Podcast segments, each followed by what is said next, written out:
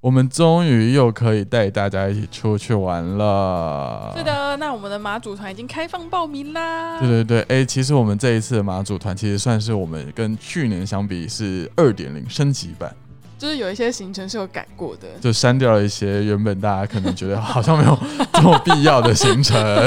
然后加了一些大家可能会觉得很喜欢的行程。我那觉些那些 被删掉行程的人，情何以 堪？没有啊，就本来我们的哎、我们的行程本来就是不断的在优化，就对是啦，根据这么说是没错的耶。对，根据大家参团结束之后给我们的一些 feedback，、就会嗯对啊做一些对啊调对啊整。那我觉得马祖二点零跟一点零最大的差异就是我们增加了一个天台烤肉的行程对，这个行程应该是。诶、马祖零二团的时候是有，就测像是试，对对对，就是开放给大家，想说，哎、要不要来吃个烤肉之类付的？费报名。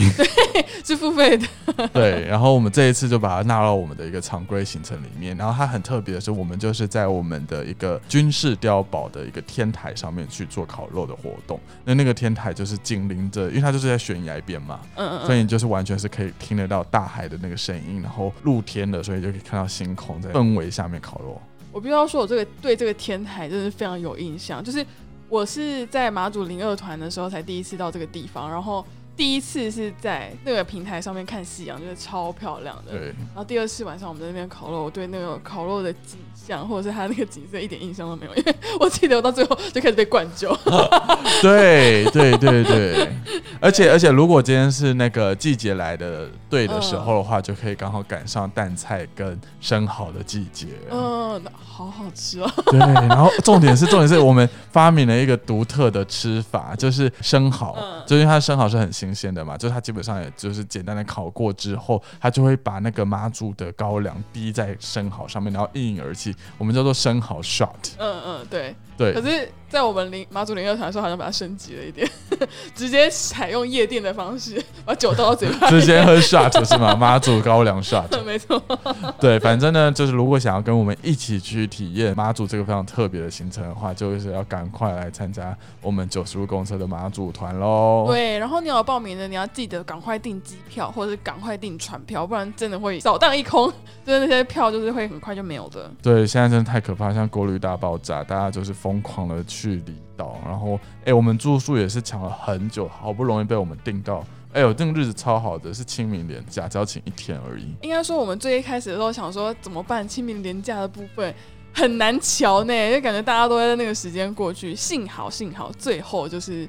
还是有那个位置可以让对我们容纳小乘客们。而且四月份是蓝眼泪季，嗯嗯，对，所以就是更强了，所以这大家真的要赶快加把劲啊！嗯，没错没错。欢迎搭乘九十路公车，我是阿勋我。是佑宁背，包客创业家是小众旅行团九十路公车所制作的 Podcast 节目。在这里我们会分享旅行各地的故事、背包客攻略教学以及创业的辛酸血泪。快跟着我们一起去旅行吧，Go Go Go！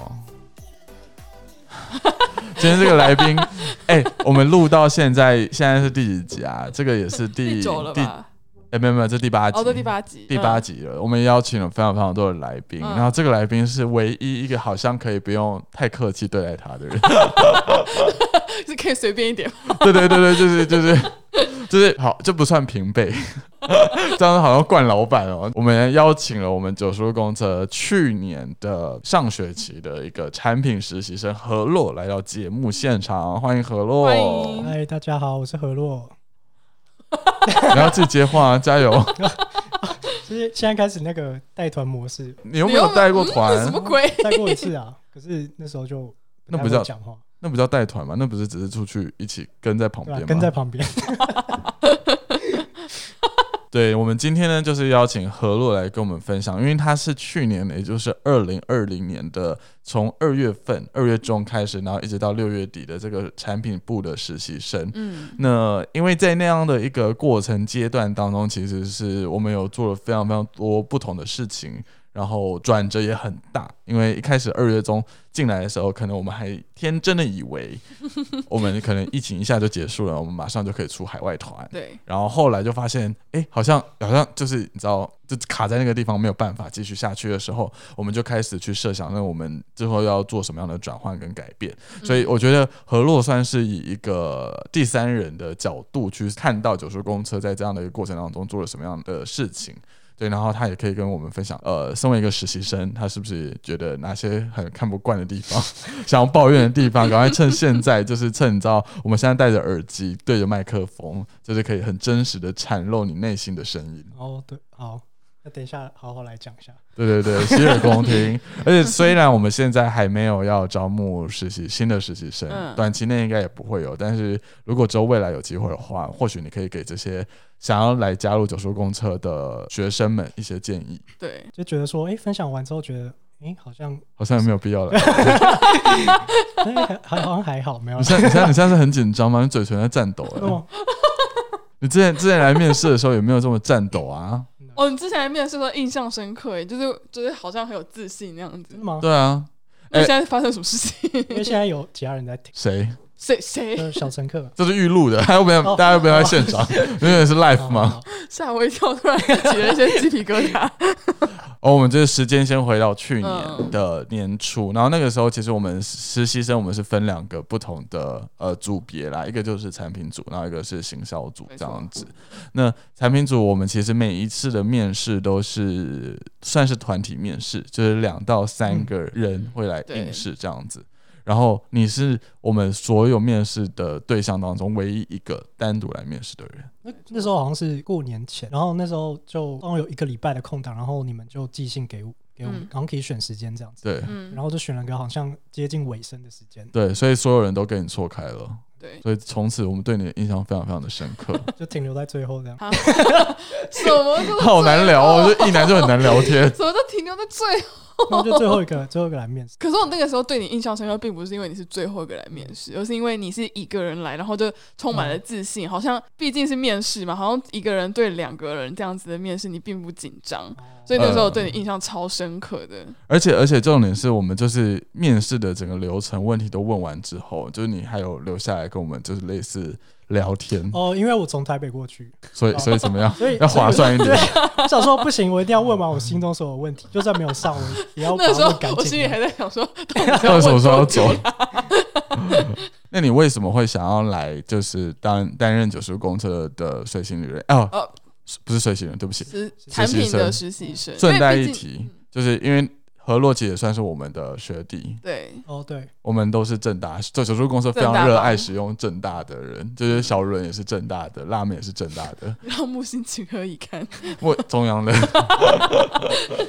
我们很热爱用正大的，就是你你本科系就是不是学观光相关的啊，嗯，那你为什么那个时候会想要进来手术公司做实习生？我觉得那时候主要的有三个原因，嗯然后第一个是因为呃前年就是二零一九年那时候我去完印度回来，嗯，对，，那时候我暑假跟学校的社团去印度做志工，嗯哼，对，然后做了三个礼拜的志工，然后做完志工之后我们去。印度自助旅行，对，嗯然后那时候其实，在去之前，然后就有看过九十路的影片，对，然后那时候我是负责设计行程的，嗯对，然后呃，设计行程的时候就看了很多九十路那个之前去北印玩的那些影片，然后嗯觉得哎、诶还不错，对，然后那时候就停留这九十路的印象就停留在那边。嗯哼，然后玩完回来之后，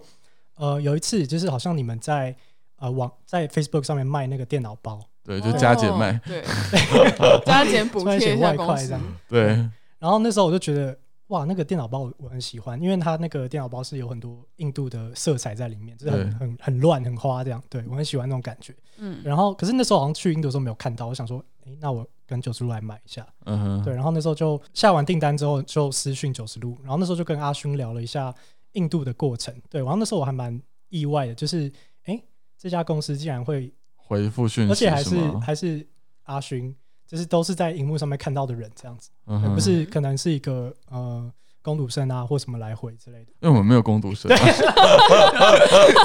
只能我们自己亲 力亲如为。果有好工不好读生，当然是工读 生回。对啊对啊对，所以那时候就就觉得还蛮亲切的。嗯对，然后呃，直到去年一月，对，然后就看到那个九十路开始招实习生，然后那时候、嗯呃，我自己对新创公司有一个向往，有一个憧憬，对，就想要去体验看看，然后去学习在新创公司待起来是怎么样子，对，所以我嗯觉得在各种原因之下，我就来报这个实习生的计划，这样。所以其实不是只是因为带团或者是因为观光产业的关系，你主要是因为是新创，对对，呃，我觉得是因呃，从那个我自己的那个印度之旅开始，嗯哼，对，然后加上我自己对新创蛮有呃蛮有想象的，对，所以那时候这这两个原因之下，我就来投，所以主要不是因为想要设计行程啊，或者是想要了解观光产业等等，哦，因为毕竟你毕业之后，应该也跟观光产业八竿子打不到关系吧？呃，目前感觉是这样了，对吧、呃嗯那你们就往乐色界发 展？ 对，乐色街，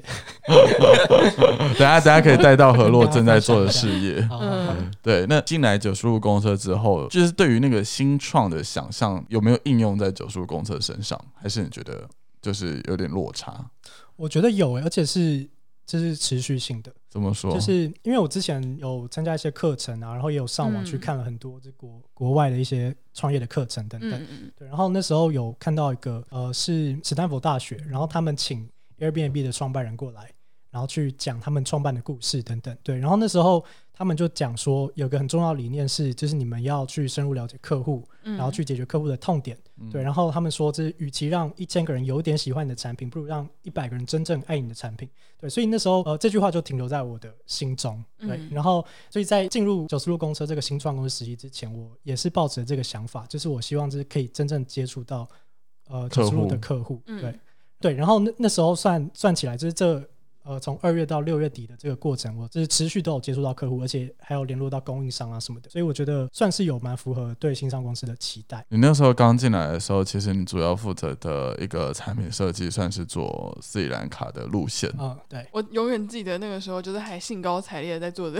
斯里兰卡的路线的时候， 突然发现好像真的因为疫情没办法出去了。我们其实原本预计大概四月的时候要去做第一团的背包踩点团，嗯对对对对，那个时候是满怀嗯希望，那你会不会很毒烂啊？就你 看，哎、因为你前面真的做了非常非常非常多的功课、路非常线的认准备，真。然后你也甚至联络了当地的一些供应商对啊，对了。啊，嗯，嗯，然后到最后这件事情就是说说停就停哎、你跟你说哎、好，我觉得我们不要再做斯里兰卡的时候，嗯嗯你第一个心里的 OS 或心里的反应是什么？又继续下去哇！这因为我自己可能也对这个过程有一个准备吧，就嗯，包含像我之前去印度之前，就是大家都讲说，呃，印度可能很脏、很乱、嗯很危险等等，嗯所以呃，包含在可能在之前去印度之前看过一些影片，所以都都呃自己都有一些心理建设，嗯所以在来九十路之前，其实像刚刚讲，就是已经对新创可能在呃资讯上面已经有些了解，资讯创公司，所以我知道新创公司是一个就是会变化很快的地方，对，嗯所以我自己也算是有心理准备，就是当你们跟我讲说可能斯里兰卡不会出的时候，也没办法，因为疫情，嗯硬要出也不可能，对吧？对，那你内内心真的没有一点点的不爽吗？因为要是我应该很不爽吧，我就觉得干老娘就是， 对你应该也是哦老娘， 老娘已经做要死要活了，然后这这不突然不出了，就很堵烂，对啊，但但也不是因为我们的问题啊，对啊，对啊，就是情绪上嘛，哦就情绪 上。哎、但是我还是有非常的好，就是把它做成我们的网页，只是没有对外释出而已。哦，对啊，就现在现在你去找还是找得到哦，哦，已经上上去了，一直都公是开 了，一直都呃没有公开，就是你你去打网网址址哦就会找得到。哦我我的私下再传给你网址。看一下现在变成怎么样， 可以变成你的作品集。未公开的作品，那所以你除了在一开始我们的，因为一开始在斯里兰卡设计结束之后，不是马上就做转换嘛？那你之后开始是做国内的旅行吗？嗯，你在国内旅行的时候，你在最一开始是做了什么样的准备啊？因为毕竟是从国外跳到国内，还是会有一段一一个非常大的资讯上的落差。嗯对对对，啊，国内国内旅行，我记得那时候就是我们在团队里面辩论了很久，对，就是嗯，到底为什么要做国内做吗？国旅，然后对，假如说我们要做，那呃，为什么大家会想要来国内旅行？嗯，嗯这一点，，因为那时候其实我们说我妈做国旅，可是那时候连我自己第一个想法就是，如果我要我在台湾玩，我我不会去找旅行社，对对，我就自己去玩好了。我可能去找旅行社，我就觉得浪费钱这样子。对，然后那时候我们就呃自己组内辩论了很久，就是旅、嗯甚至探探讨到最核心，就是什么旅行的意义是什么。对，我记得，反正是一个非常冗长的 过程，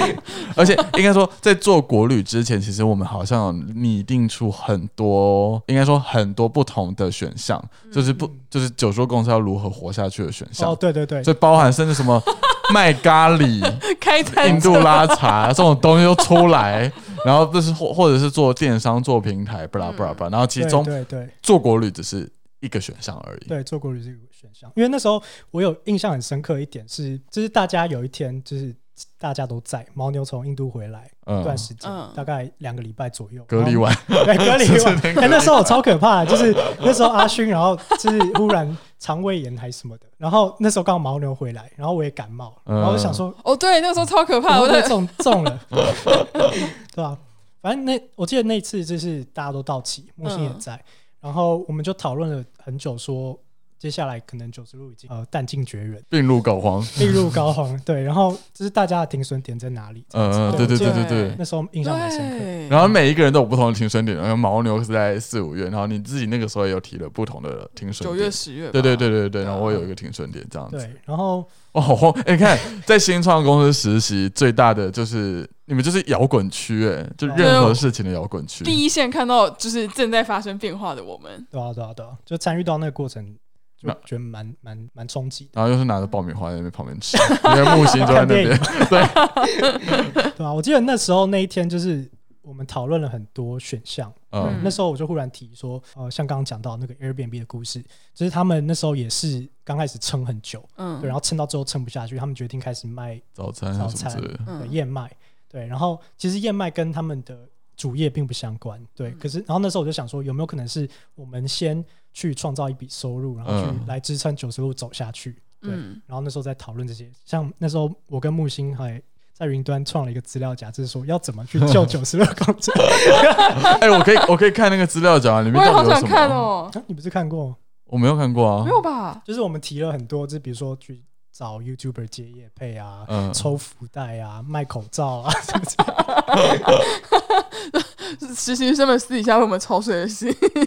对啊，我觉得我觉得这个要讲出来，我觉得我们对于实习生的那个态度，其实可能跟一般的嗯公司的那个感觉是不太一样的。而且我觉得我在带实习生的不同阶段，我也在不断不不断的在调整，就是比如说我带你们。跟带我再上一批暑期的实习生的那个状态是完完全全不一样。那像带你们的时候，我真的是很全权的，是你们完全是独立的做了一个东西嗯出来，就顶多我在旁边就是一个指导的角色，或者是质疑的角色。对对对，我觉得那时候也是对我自己来讲是蛮不错的一点，就是九十五公司给我很大的一个发挥的空间。因为你知道新创一个人要把它当十个人用，嗯嗯嗯，对，所以我们自己有时候也很忙，就是你真的就是只能就放我去飞，对对放放你去 飞，就不要飞太远，就好，就像就像风筝一样，就是你知道还是要有一条线先前拉进着，然后慢慢的拉回对，就来，像感情一样。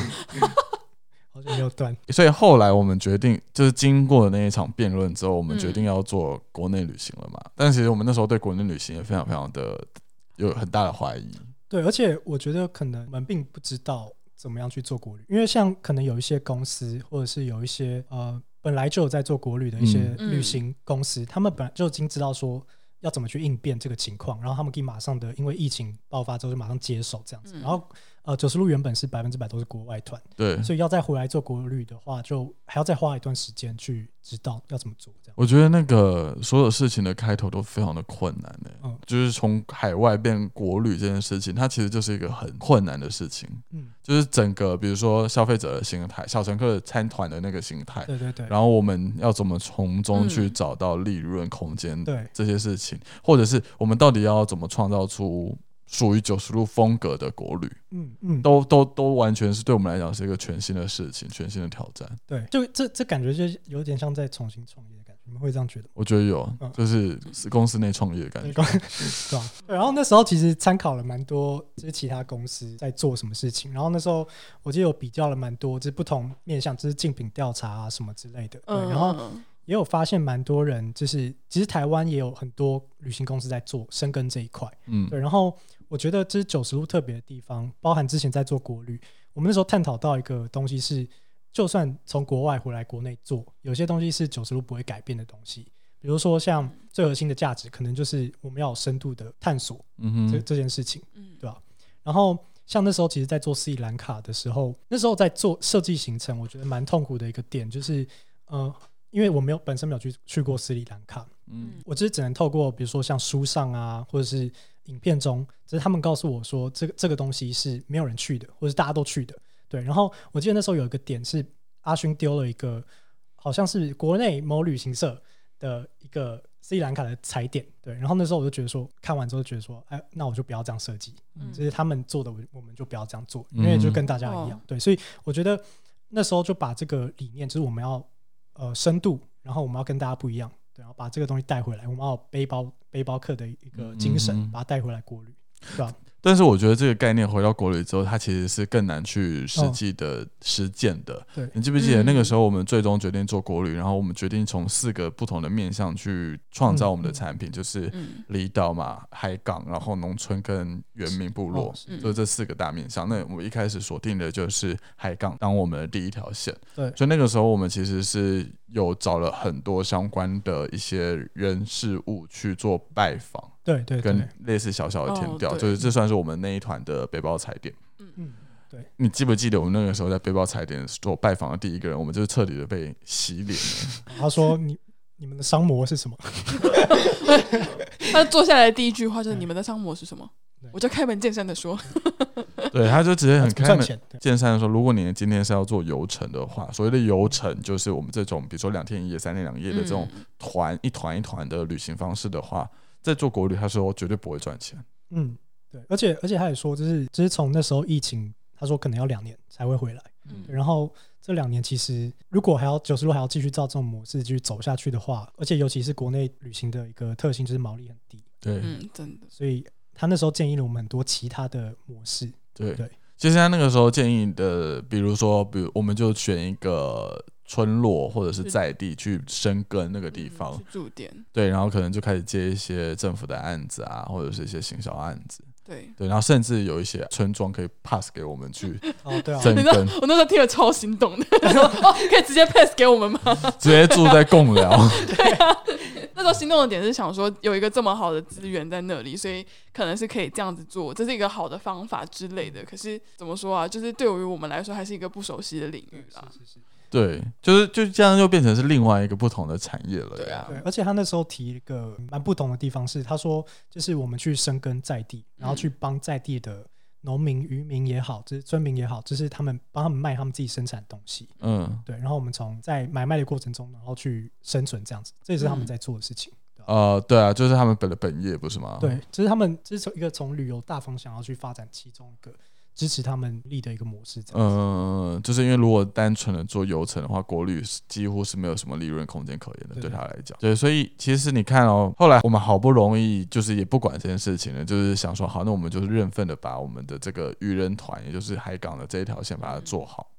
那做完之后，好，我们原本因为原本一开始的团是两天一夜而已，对。然后我们的行程是可能就是出海捕鱼嘛，嗯，然后第一天可能就是做一些呃港村的一些导览啊的活动等等的这些对东西。那我记我记得那个时候我们很焦虑的一件事情是。我们好像找不到九输入公车可以切入的点。所谓的切入的点是，比如说，因为那个时候的导览活动，可能说我们是聘请当地的一个向导，嗯，然后那个出海捕鱼的话，基本上也是有就是合作的老船长。嗯，那我们到底九输入公车在这一团的行程里对面，我对扮演对什么样的角色？是是是，所以我们甚至为了这件事情，就是有点焦虑，一直在找一些解法。嗯，对，我觉得有一个很大的限制就是国旅它不时间不会长，对，因为像之前九十路公路可能出国外团，可能都四五天起跳起跳，然后可能还更长，还有印度长线等等，然后就对十几天这样，然后国旅可能就两天一夜、三天两夜。对，那我们要在这么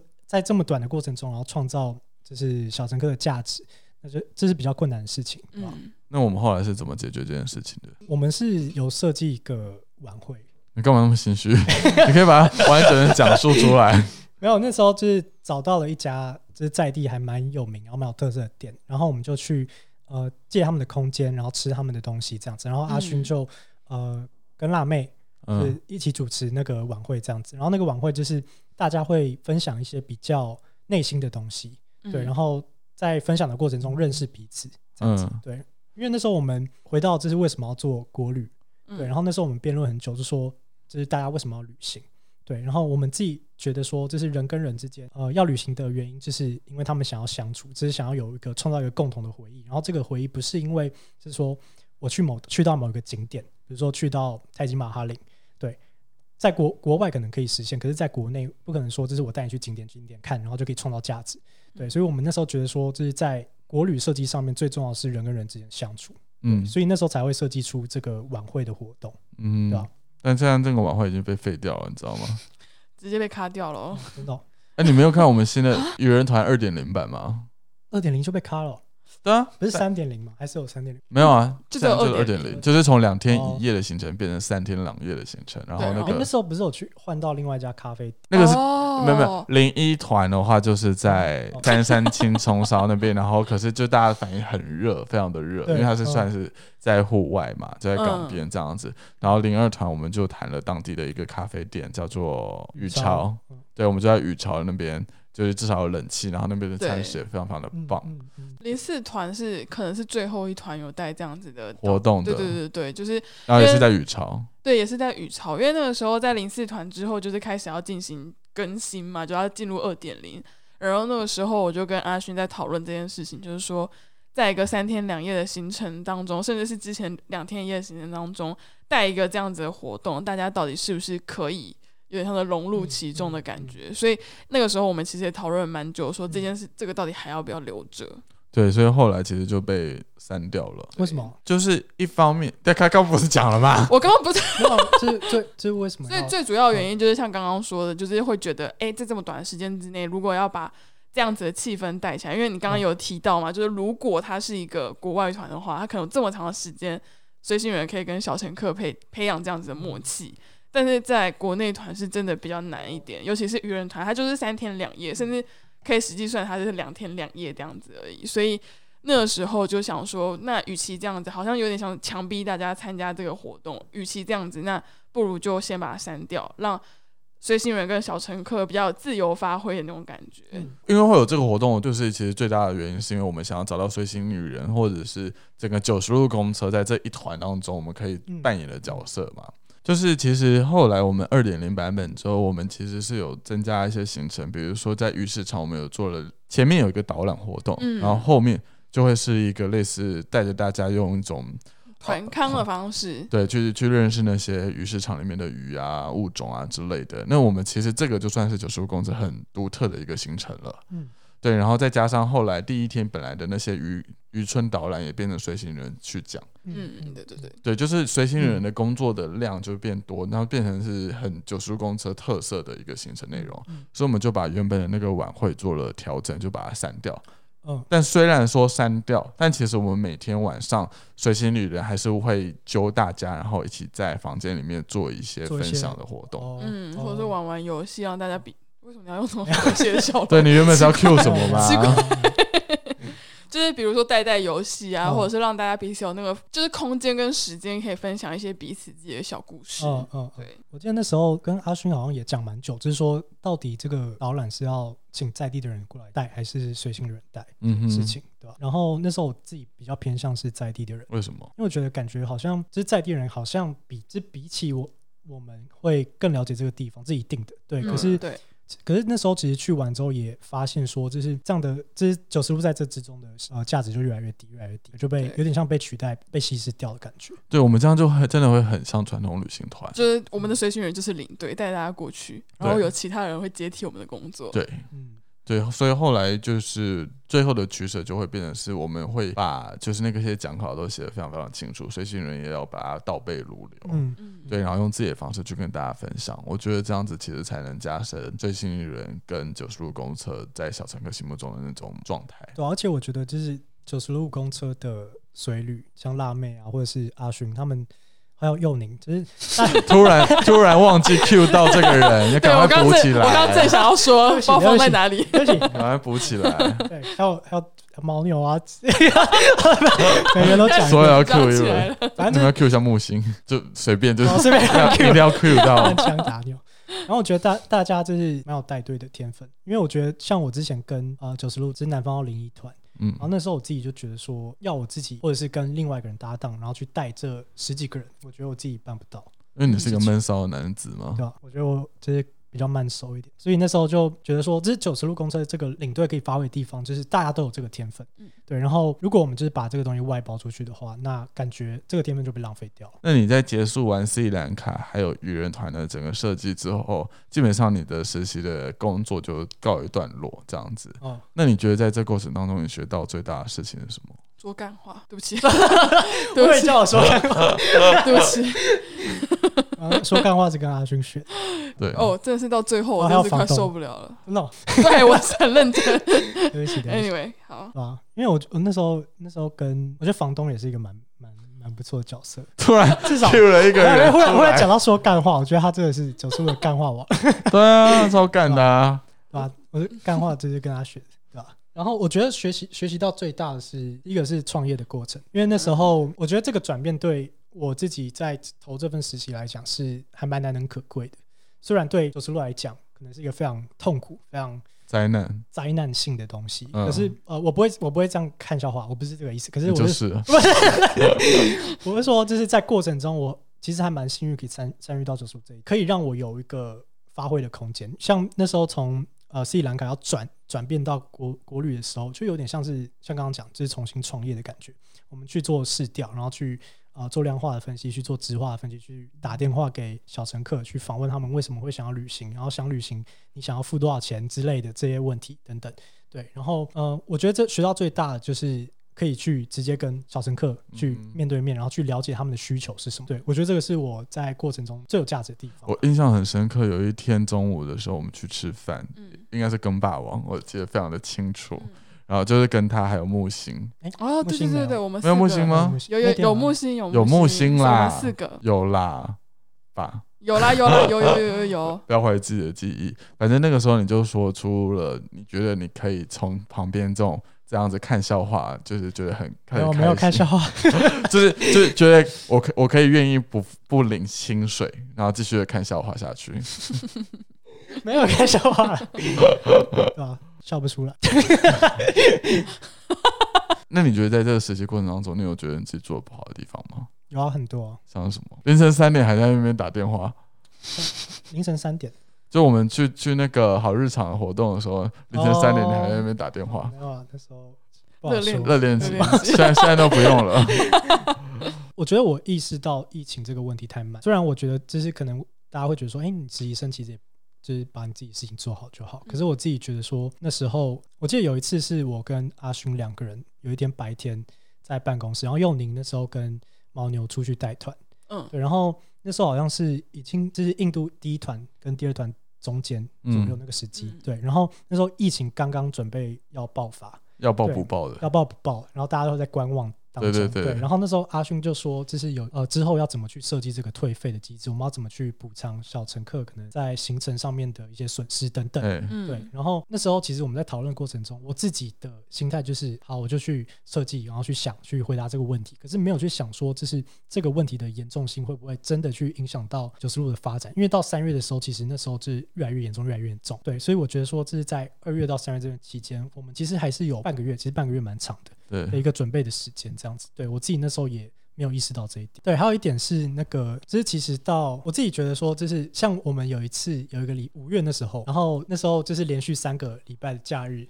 都出去玩。也不是出去玩，就是去拜访供应商啊，然后去离岛啊，去探勘等等，就是去拜一边玩嗯一边工作对，，一边玩一边嗯工作、对然后那时候其实我觉得有蛮大一点是时间掌握、嗯对因为那时候我自己学校有学校的事情，然后九十路有九十路的事情、嗯对。然后平常可能还有谈恋爱。那个时候是大热恋 期，哎对，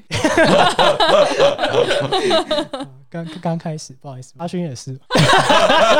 想说什么呢？是哎想一下是这样。 可是因为那个时候他在马祖啊，就是所以我不会有见不见面的问题啊。有啊，你还特别设计一条马祖线 给他，哎、时 间时间走要搞清楚，是因为去马祖找他，找完他之后才蹦出一条线，就不是为了要，哦，对不对？请不要本末倒置好。，OK。我觉哦得那时候就是啊、呃我自己在那边，我觉得这因为那时候真的真的太忙。嗯然后我礼拜一跟礼拜，我原本那学期是礼拜一跟礼拜五去九十路实习， 嗯然后礼拜一的时间空掉，然后礼拜五六日呃要跟九十路出差，所以只剩下二三四的时间可以。应付学校的事情。我还觉得有那时啊应候付女友，哦，对，还有其他事情，对吧？ 对，所以那时候时间掌握，我自己觉得也有也有点乱，对吧？所以之后实习生可能也要注意一下，哦，就是不要不要热恋期的进来九叔公车实 习，很危险的、想啊。清楚，想清楚。所以在你待过九叔公车，就是这整整半年的这样子的实习期的话，你会推荐，就假设我们之后要真的在招募实习生的话，你会推荐他们来参加这个实习吗？嗯， 会，为什么要迟疑？只有零点三秒钟，因为那个迟疑有有有点慌。这个问题还蛮大的感觉，对吧？就是、 这嗯不就是 yes or no 而已吗对啊，可是嗯 很 需要多很想大一很下大是的不问题， ？OK，对啊，我觉得，我觉得至少在我这段过程中，我参与到的一个呃，这是两个主管给我非常大的，还有木星，这给实习社非常大的资源，就是我们可以去决定说我们接下来专案要怎么进行。嗯，对，，然后这个专案进行也不是说实习生就是提案出来之后，我们就可以完全是不用任何顾虑，然后就开始做，为所欲为，对，为所欲为，然后把公司搞烂，搞到倒掉这样。差不多啊，现在就差不多 被你们搞成这样子、 被我搞啊，对啊，就是你你跟木星啊不，好意思，不好意思。对，然后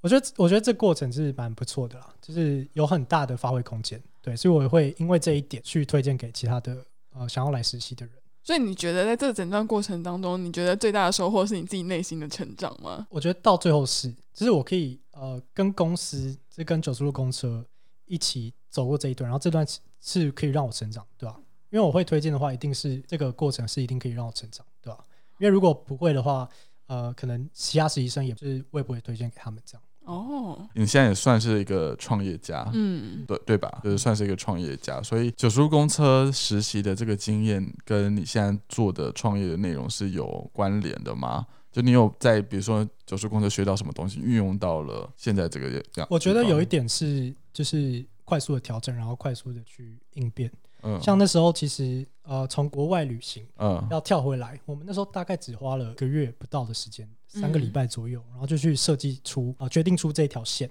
嗯对，哼然后开始就是开始做，对，然后呃其实那时候呃南方的零一团那时候就是我们一起设计，然后那时候其实缺陷也是很多。有很多问题，然后也是在经过一直反复的改变、改变、改变。对，可是我觉得对于新创公司来讲，就是要马上能够设计出一个东西，嗯就不要等到比如说这条线我们设计了六个月，然后六个月可能公司就已经撑不下去，已经挂了，嗯然后我们什么东西都还没生出来。对，我觉得就是先推一个东西出去，然后在过程中一直去反复的去修嗯正哼这样子。嗯对，你要不要跟大家分享一下你现在在做的事情是什么？哦对，就是我现在在跟学校的朋友还有以前的朋友，就是一起创一个业，然后我们是希望去解决消费者。去解决民众到垃圾的痛点，对，然后我们是希望透过一个垃圾预约的平台去解决大家这样的问题。什么叫乐色预约平台？就是大家可以在我们的平台上面预约到垃圾。然后会有专人到府去收那些热色吗？对对对，哦，哦，因为那时候是我们那时候有在正大交流版剖，嗯嗯就是我们要呃，我们那时候其实也是延续这个理念，就是我们要先推一个东西出来，嗯对然后那时候我们就推了一个叫体验计划的东西，嗯哼，对，然后体验计划就是我们会实际去收呃来报名的人的垃圾这样子，对，然后我们拿去垃圾场倒这样，对，然后那时候就是大部分都是我们朋友，那如果大家想要就是关注这个活动或者你们创业的内容的话，要 follow 哦，可以来看我们的粉砖，然后我们叫做 Trackle，呃，T R A C L E，然后 Trackle 是 trash 加 recycle 组成的一个单字，这样。对，啊，好然后 fashion，好洋派哦， 就不能叫做“乐色小精灵”这种比较中文的名 字吗乐？色小精灵对啊，很可爱吧？就帮你倒乐色人，就是你的乐色小精灵 哦。听起来有点情色的感觉。哪 里？什么鬼啦？我觉得那时候其实还学到一个蛮重要的点，就是嗯包含在实习过程，就是阿勋一直会逼我，就是一直去问为什么，嗯，对，就是为什么我们要去做这件事情，然后为什我么。逼你问你为什么，还是我问你为什么？我记得有一次是我木星你，然后嗯我们三个，好像那时候快一个月，然后那时候就问我们说，那时候好像做了一个简报，嗯就是九十路公车接下来规划还是月报还是什么的之嗯类的，啊对。然后那时候你就告诉我们很多行销的知识啊，还是什么的，嗯哼，对。然后一直就是告诉我们说，就是做任何事情之前就是要问为什么。我对啊我原原话不一定是这样，可是就是这个概念。嗯，对啊嗯然后我觉得也是套用到我们现在在做的事情，对啊，哎、其实你们这一届实习生跟上一届实习生很大的差异，是因为上一届实习生是他们可以出国去海外踩点，然后我们这一届，你们这一届的话，基本上就是因为都是在国内。然后那个时候设计上本来也没有要让你们真的是去就是海外踩点，但是其实我们也是去过非常多不同的地方，对，像你刚刚说中间那三个礼拜，我们可能有去南投的参加了好日常，然后就是去那边拍片嘛，嗯然后我们有去澎湖三天两夜的一个对算是员工小旅行，嗯然后也是拍片，然后后来南方澳也是三天两，诶南方澳去几天？三天两夜差不多，四天，差不四多天三因夜为有去基隆，然后有去南，哦，嗯然后还有去东澳，对吧？对对对对对，对然后也是去踩点这样子，就是我们也是去了很多地方，然后也我觉对我觉得也算是一个很棒的过回程了。忆。对，感恩你成为我们的实习 生，谢谢你的到感性的来，结尾， 谢谢，谢谢你们，对吧？感谢你收听到现在。欢迎到各大 podcast 平台订阅《九十路公车》的背包客创业家，并且留下五星好评哦。那我们就先这样子啦，我们下礼拜见，拜拜拜拜